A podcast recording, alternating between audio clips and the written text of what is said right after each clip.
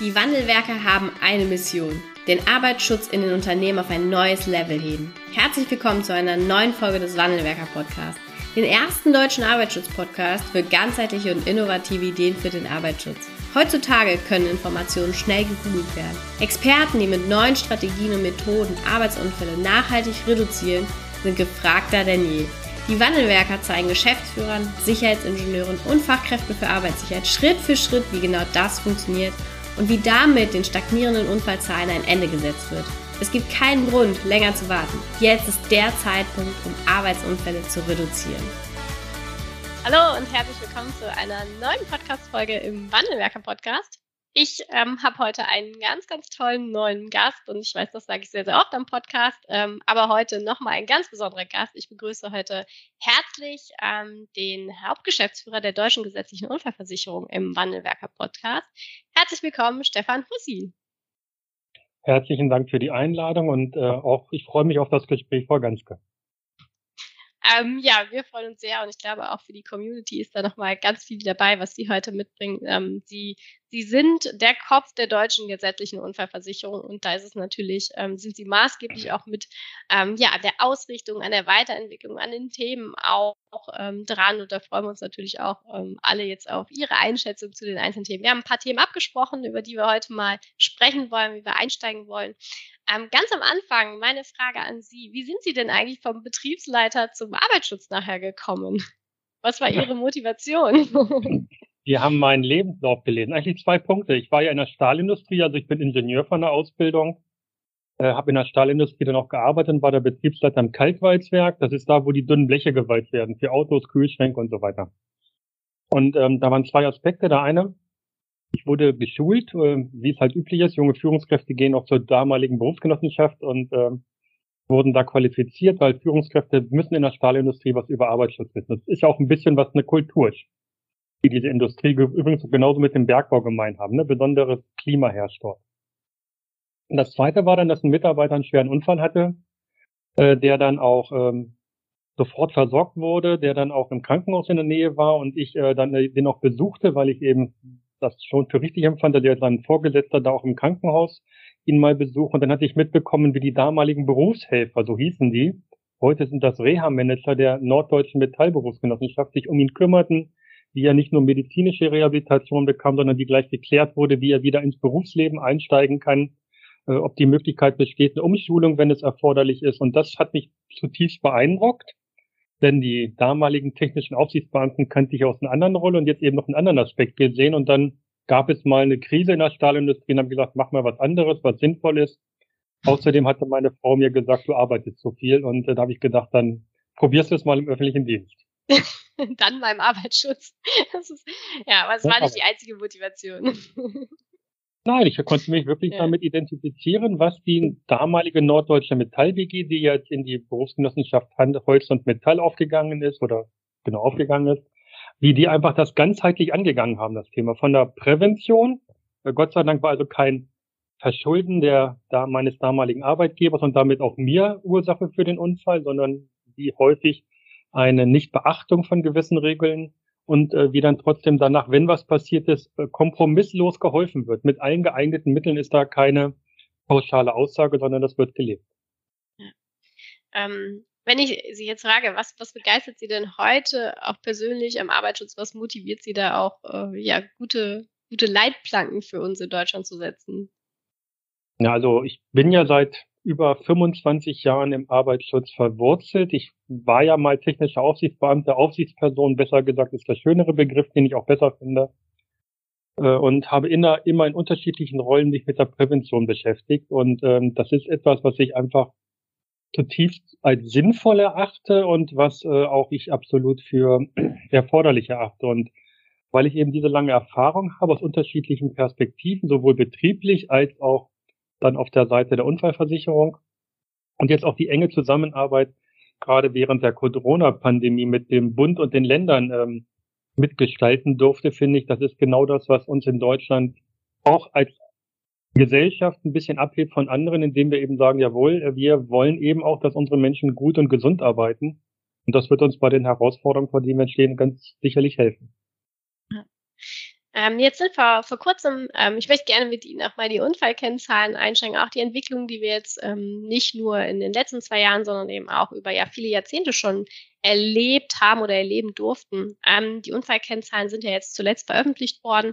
Und wie schätzen Sie da auch für sich und vielleicht auch aus Perspektive der DGUV diese Entwicklung ein? Und lassen Sie uns da gerne auch eine ja, eine, eine Einteilung zwischen vielleicht vor der Pandemie, jetzt über die Pandemie ähm, und dann auch den Ausblick mal anschauen. Was ist da so Ihre Einschätzung für die Entwicklung der Unfallkennzahlen?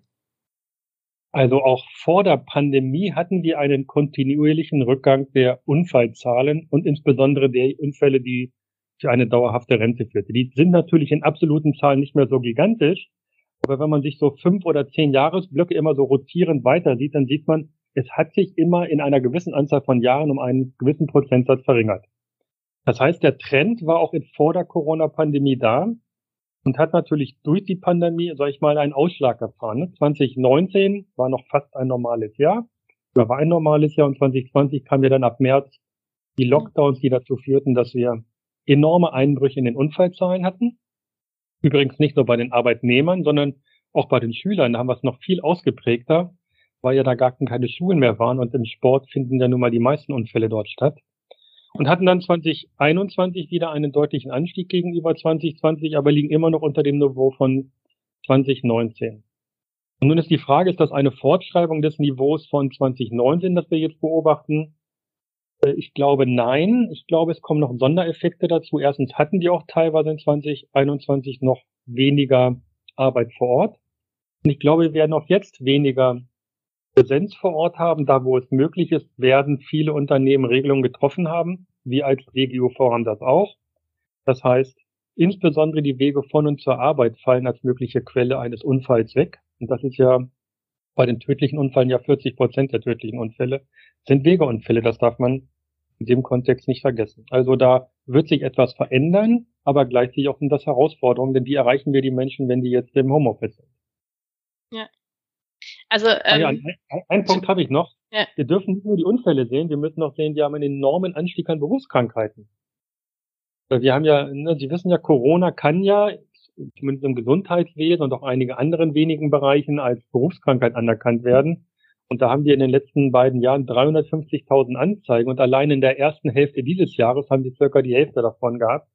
Und wenn ich mir die aktuellen Zahlen angucke, dann werden sicherlich dort weitere hohe Anzeigen kommen. Und das, was mich besonders erfreut in dem Kontext ist, ähm, dass wir einen großen Teil dieser Anzeigen bereits bearbeitet haben, Bescheid gestattet haben, sodass die Menschen wissen, ja, wenn ich denn Folgeerkrankungen habe, also dieses Post-Covid oder Long-Covid, dann habe ich zumindest die bessere Absicherung der Unfallversicherung. Ähm, also Sie, Sie glauben nicht, dass wir im Grunde genommen uns jetzt auch nach pandemisch ähm, wieder auf das Niveau von 2019 annähern werden, sondern dass wir durch die Veränderung der ganzen Arbeitswelt einen nachhaltigen Effekt auch haben, auch durch die Maßnahmen, die getroffen werden, aber eben auch durch die, das Setup oder wie eben auch Mitarbeiter und Führungskräfte arbeiten, dass es alleine durch diese Veränderung eben auch einen, eher einen Schritt nach unten gegeben hat. Also erstmal wird diese Veränderung nach Corona werden wir nicht mehr so arbeiten wie vor Corona. Diese Aussagen ja. werden Sie woanders auch bereits mehrfach gehört haben. Und dieser erhöhte Anteil von Menschen, die eben nicht jeden Tag ins Büro kommen, wird dazu führen, dass wir da weniger Wegeunfälle haben. Aber gleichzeitig vor der Herausforderung stehen, sitzen die an einem vernünftigen Schreibtisch, haben die vernünftige Monitore, ähm, wie arbeiten die dort? Und auch die Frage Arbeitszeiten ist ja da sicherlich in der Diskussion zu sehen. Und ja. es wird auch den Trend weitergeben, den wir schon vor 2019 haben. Wir werden weiter kontinuierlich weniger Unfälle haben und uns irgendwo unserer Vision Zero nähern, die wir ja haben, aber wir werden sie wahrscheinlich nicht ganz erreichen, aber trotzdem, wir kommen da weiter ran. Das sind so, und ich weiß, da haben sie eben auch ganz, ganz viel gemacht, ne, um auch die Mitarbeiter ähm, vor Ort dann in ihren ähm, Heimarbeitsplätzen oder Telearbeitsplätzen ähm, zu erreichen im Homeoffice. Was sind da so ähm, vielleicht auch Ihre drei Punkte, wo Sie sagen, ähm, die brauchen wir für die Mitarbeiter vor Ort unbedingt, ähm, dass sie auch in der Lage sind, äh, sicher zu arbeiten, dass auch ähm, Homeoffice eben gut funktioniert, egal ob jetzt in der Pandemie oder danach durch die Veränderung der Arbeitswelt. Also ich freue mich zunächst, wir sind ja als Unfallversicherung von Sozialpartnern geprägt, also Arbeitgeber und Versicherte, die nicht immer die gleiche Blickwinkel auf Themen haben umso mehr freue ich mich, dass wir ein Grundsatzpapier zum mobilen, flexiblen Arbeiten formuliert haben in der Unfallversicherung, indem wir eine Idee formulieren, dass wir sagen, Arbeiten im Homeoffice muss auch sicher und gesund sein. Und das müssen wir gemeinsam gestalten. Und da gibt es auch so ein paar Punkte, die wir haben. Also erstmal das, es muss einen Konsens von Arbeitgebern und Versicherten geben, äh, Versichertenvertretern bei uns geben, denn sonst äh, funktioniert es nicht, sonst ist die Unfallversicherung nicht sprachfähig.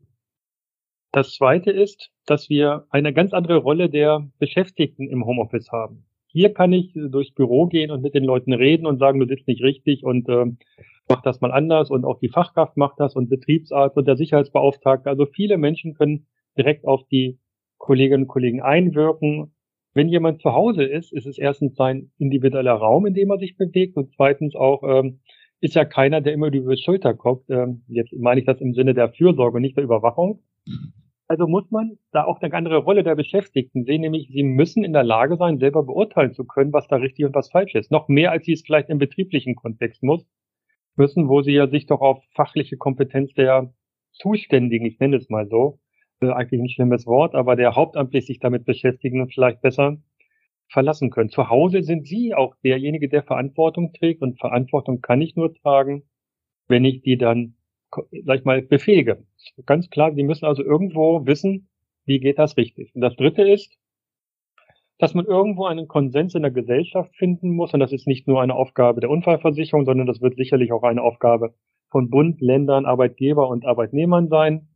Ähm, wie sieht es denn aus, ab welchem Umfang des mobilen Arbeitens im häuslichen Bereich sind denn gewisse Maßnahmen vom Arbeitgeber zu erbringen und wann eben sagen wir, das ist eher kurzfristig und da kann man auch mit anderen Lösungen leben. Denn ganz klar ist, wenn ich fünf Tage von zu Hause arbeite, habe ich dann andere Anforderungen in den Arbeitsplatz zu stellen, als wenn ich mal alle drei Wochen Nachmittag habe.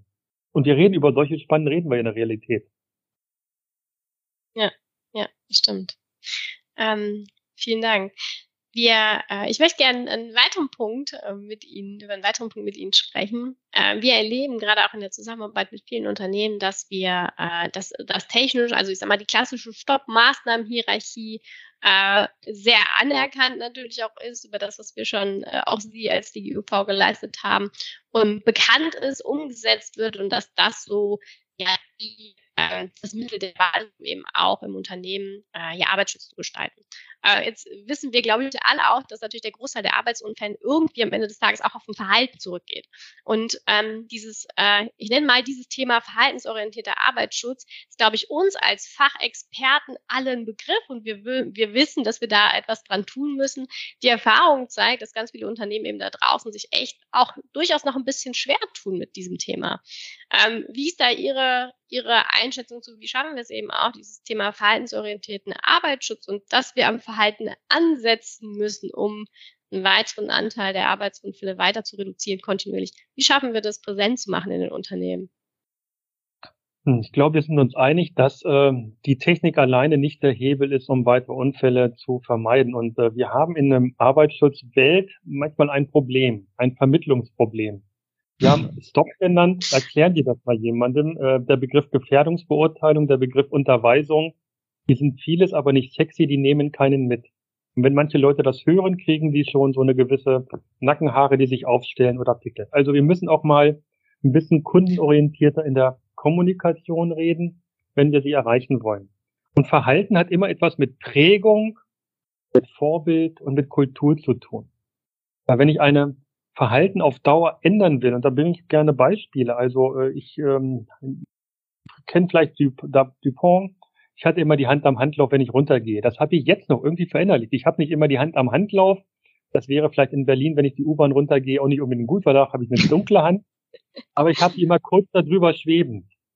Oder ich nehme mit einer gewissen Selbstverständlichkeit haben wir persönliche Schutzausrüstung getragen. Und da will ich ruhig auch die Maske mit reinbringen die da ein, ein Thema trägt. Dass man das einfach gar nicht drüber nachdenkt, sondern etwas automatisiert tut, weil man es als etwas Selbstverständliches nimmt. Und da müssen wir einfach Menschen anders erreichen, als denen zu sagen, naja, jetzt unterweise ich dich, jetzt kommt mal alle zusammen und jetzt hört ihr, wie ihr das zu tun habt und dann auch unterschreibt jetzt und ich als Unternehmer bin mein Ding, meine Pflicht, meiner, meiner Verpflichtung nachgekommen. Sondern es gibt einfach andere Wege gehen, in denen wir emotionaler auf die Menschen zugehen. Wenn wir Verhalten ändern werden, reden wir auch emotional. Wir müssen kürzere, attraktivere Informationen vermitteln und nicht sagen, jetzt machen wir eine Stunde Unterweisung, sondern dann nickern wir nach 20 Minuten die ersten weg. Das muss auch vielleicht gezielter sein. Und dann müssen wir eben auch mit über Apps, wo ich dann den Leuten gleich sage, wenn du jetzt das und das machst hier, das ist gleich, was du mit berücksichtigt hast. Es gibt da ja gute Ansätze in die Richtung. Und wenn ich da so unsere beiden großen Themenblöcke sehe, Vision Zero mit ihren Seven Golden Rules oder die Kampagne Commitment mit ihren sechs Perspektiven oder Handlungsfeldern, die wir sie genannt haben, dann finde ich da überall genau die Ansätze, die ich Menschen eigentlich versuche zu erreichen. Mhm. Beeinflussen wir völlig falsch, ich, ich, sondern ich will ihnen eigentlich verinnerlichen, dass das, was sie tun, eben gleich den Arbeitsschutz mitdenkt. Sie haben die Commitment-Kampagne gerade schon angesprochen. Ähm, die, äh, wenn ich das jetzt auch richtig mitverfolgt habe, ist es so, dass die Kampagne ja vorerst erstmal zu Ende ist, ähm, aber dass ähm, die, die Jahre, die sie gelaufen ist, was sind so auch die Learnings und äh, Best Practice, die Sie da aus der Kampagne mitgenommen haben? Und natürlich auch eine Frage, die sich viele stellen, wie geht's denn da weiter? Ja, also erstmal die Kampagne war ja ein anderer Ansatz als die Kampagnen zuvor. Die kennen das zwei Quadratmeter der Haut und äh, das Stolpern, Stürzen, Rutschen und solche Sachen oder Risiko raus. Das waren ja immer Themen, sehr schmale Themen, die ähm, über einen gewissen Zeitraum liefen. Und wir haben mit Commitment einen Ansatz gewählt, der sagt, hier haben wir doch eigentlich ein grundsätzliches Thema, das wir auch über einen längeren Zeitraum mal begleiten wollen. Und wenn man sich mit Kampagnen auseinandersetzt, sagen Kampagnen immer, klares Thema, befristete Laufzeit, klare Message. Und äh, allein der Name Commitment war ja schon etwas, mit dem sich viele schwer getan haben, den zu akzeptieren. Und wir haben einfach festgestellt, das Thema trägt als Kampagne schwer, auch wenn wir natürlich das Thema Kultur der Prävention weiterhin ähm, kommunizieren wollen. Und wir haben ja auch wirklich wichtige und gute Elemente aus der Kampagne gewonnen. Ich denke nur an diese Commitment-Dialoge, die wir auch im Haus bei uns anwenden teilweise. Und da immer der Punkt, wenn ich die anwende, wirklich Erwartungen, dann muss ich auch danach was damit tun. Ne, ein Dialog heißt immer, der andere Gesprächspartner erwartet er sich. Also das werden wir weiter vorantreiben. Wir werden die Produkte weiter anbieten. Aber wir werden in Kampagnen, so wie ich es vorhin sagte, mit der Kommunikation der, mit den Versicherten, damit wir die emotionaler mitnehmen. Wir werden kürzer, gezielter, Themen aufgreifen und das werden wir weiterhin auch im Bereich der Schulen machen, Kinder früh erreichen. Da können wir nämlich möglichst früh was äh, an, an Basis legen, die dann später zum Tragen kommt. Also es wird weitergehen, aber wir haben immer festgestellt, dass so eine Veränderung eben erstens lange dauert, dass eine Veränderung auch äh, manchmal Widerstände in Unternehmen hervorruft. Ich glaube, Sie wissen das, wenn Sie in Ihren ähm, Unternehmen unterwegs sind und wir sagen, ja, das Thema ist wichtig und wir haben uns ganz klar zur Kultur der Prävention als prägendes Prävention gedacht, aber wir werden die Kampagne in der Form nicht weiterführen, weil wir einfach sagen, gezielt, kurz, klare Botschaft zu einzelnen Themen. Ähm, welche Rolle spielt denn aus Ihrer Sicht auch die Fachkraft für Arbeitssicherheit bei der Gestaltung des Arbeitsschutzes und ähm, für uns eben noch viel, viel relevanter auch oder mal jetzt mit, mit Ausblick auch ähm, bei der Kulturentwicklung? Bei der Kultur. Also auch die Fachkräfte für Arbeitssicherheit kommen häufig aus technischen Bereichen. Ähm, ja. Das ist nichts Böses, das ist nichts Schlimmes, aber es ist eben eine Prägung, die man da auch erfahren hat. Und ähm, wenn ich so sehe, dass die Anforderungen in Unternehmen sich eigentlich ähm, auf langen Linien bewegen, dann nenne ich mal die drei Ds, Demografie, Digitalisierung und das neue D ist Dekarbonisierung, damit man das schön mit drei Ds machen kann kommt dazu ja noch ein E, nämlich so epochale Veränderungen, wie wir sie mit Corona hatten, wie wir sie aber auch mit Naturkatastrophen haben oder jetzt mit dem, mit dem Krieg in der Ukraine, die Lieferketten durcheinander bringen, die ganze Arbeitsprozesse anders gestalten. So, und das fordert auch eine Fachkraft für Arbeitssicherheit, dass sie nämlich auf Veränderungen schneller reagiert und Lösungen parat hat. Ich finde, im Bereich Pandemie ist es ein gutes Zeichen, dass auch die Fachkräfte vor Ort die zwar branchenspezifisch ausgerichteten Handlungshilfen der Unfallversicherungsträger, ich glaube, das war schon eine ganz große Hilfe, aber in den konkreten Betrieben umgesetzt haben. Und das heißt also, die haben eigentlich einen enormen Bonus bei den Unternehmern sich erarbeiten können, weil plötzlich hat der Unternehmer gemerkt, wenn ich diesen Typ, den ich vorher ja gar nicht so richtig mochte und der mir eigentlich nur genervt hat, nicht hätte, dann hätte ich jetzt vielleicht gar nicht produzieren können oder meine Dienstleistung erbringen können. Also ich hätte mein Unternehmen nicht in der Form führen können. Das ist, glaube ich, was dem Arbeitsschutz insgesamt äh, zugute gekommen ist in der Phase. Und für die Fachkräfte bedeutet es, diese immer schnelleren Veränderungen muss sich in einem ganzheitlichen Konzept sehen. Ich glaube, das ist auch eine Frage der Rolle, die eine Fachkraft hat, in diesem Spagat zwischen Generalist und äh, Spezialist, äh, muss sie sich bewegen und sie muss einfach auch viel mehr, kommen wir wieder zu dem Thema, ähm, Verhalten, die Menschen mitnehmen. Also es reicht nicht, irgendwo hinzugehen und zu sagen, so und so ist das zu machen und tschüss, sondern man muss auch ein bisschen mehr dann eben erläutern, was die Hintergründe sind, ähm, die Emotionen der Leute mitnehmen, verstehen, warum manche so denken. Also ich glaube, da haben wir in vielen Bereichen der Fachkräfte noch, genauso wie bei den Aufsichtspersonen, Gewerbeaufsichtsbeamten, die ja auch in der Form äh, eher technisch geprägt sind oder naturwissenschaftlich, äh, eben ein, ein Denkprozess weiter voranzutreiben. Und da haben sie große Chancen, weil sie haben jetzt eigentlich ein richtiges Stein im Brett bei dem Unternehmer, der vorher vielleicht gesagt hat, das kostet mich nur was. Die haben jetzt erkannt, nee, es hilft mir auch was. Wie, wie schaffen wir denn auch ähm, das fort, also die, diese Beziehung, die da entstanden ist zwischen Geschäftsführer oder eben auch Unternehmensleitung und Arbeitsschutzexperte, Fachkraft für Arbeitssicherheit oder auch ganze HSI-Abteilung, wie schaffen wir denn dieses Verhältnis ähm, aufrechtzuerhalten, um dann natürlich nicht nur mal das, das den Kessel aus dem Feuer zu holen, sondern eben auch Prävention zu gestalten. Prävention verkauft sich deutlich schlechter, als wir können nur dann provozieren, wenn wir jetzt umsetzen. Wie, wie schaffen wir das aus Ihrer Sicht? indem die Fachkräfte für Arbeit sicher. Das gilt im Übrigen, ich möchte diese, diese, diese äh, Qualifikation, die wir da haben, äh, erweitern. Wir haben ja auch die Betriebsärzte und wir haben verstärkt ja auch Arbeitspsychologen, Gesundheitswissenschaftler und äh, alle anderen möglichen Fakultäten in den Betrieben. Und das ist auch gut so, weil es zeigt, wir gehen weg von dem Silo-Denken, der eine macht nur sein. Ähm, eine Fachkraft muss dem Unternehmer immer vermitteln über die reine Compliance, also du hältst die Regeln ein, äh, vermittle ich dir noch einen Mehrwert, indem du dein Unternehmen besser gestalten kannst. Und eines der drei Ds war ja auch Demografie. Äh, wir werden nun mal älter. Und wenn ich so meinen Jahrgang angucke, ich bin Jahrgang 61, dann ähm, bin ich damit auch 61 dieses Jahr. Also es ist irgendwo absehbar, dass meine Jahrgänge und die anderen in Rente gehen. Und deshalb ist so eine Herausforderung auch alterns- und altersgerechte Arbeitsplätze zu, äh, zu gestalten. Etwas, was gar nicht unbedingt etwas mit einer Vorschrift zu tun hat, sondern eher gemeinsam mit Betriebsarzt, mit Ergonomen und anderen dort eben etwas äh, dem Unternehmen einen Nutzen zu generieren. Und ich kann natürlich auf die alten Studien verweisen, die sagen Return on Prevention 1,4 oder 2,2, das ist alles Schall und Rauch. Jeder Unternehmer muss es in seinem Unternehmen wirklich spüren. Und wir haben ja noch, noch einen Player im Unternehmen, den Betriebsrat, wenn wir ihn denn haben. Gibt es ja nun in den kleineren häufig nicht.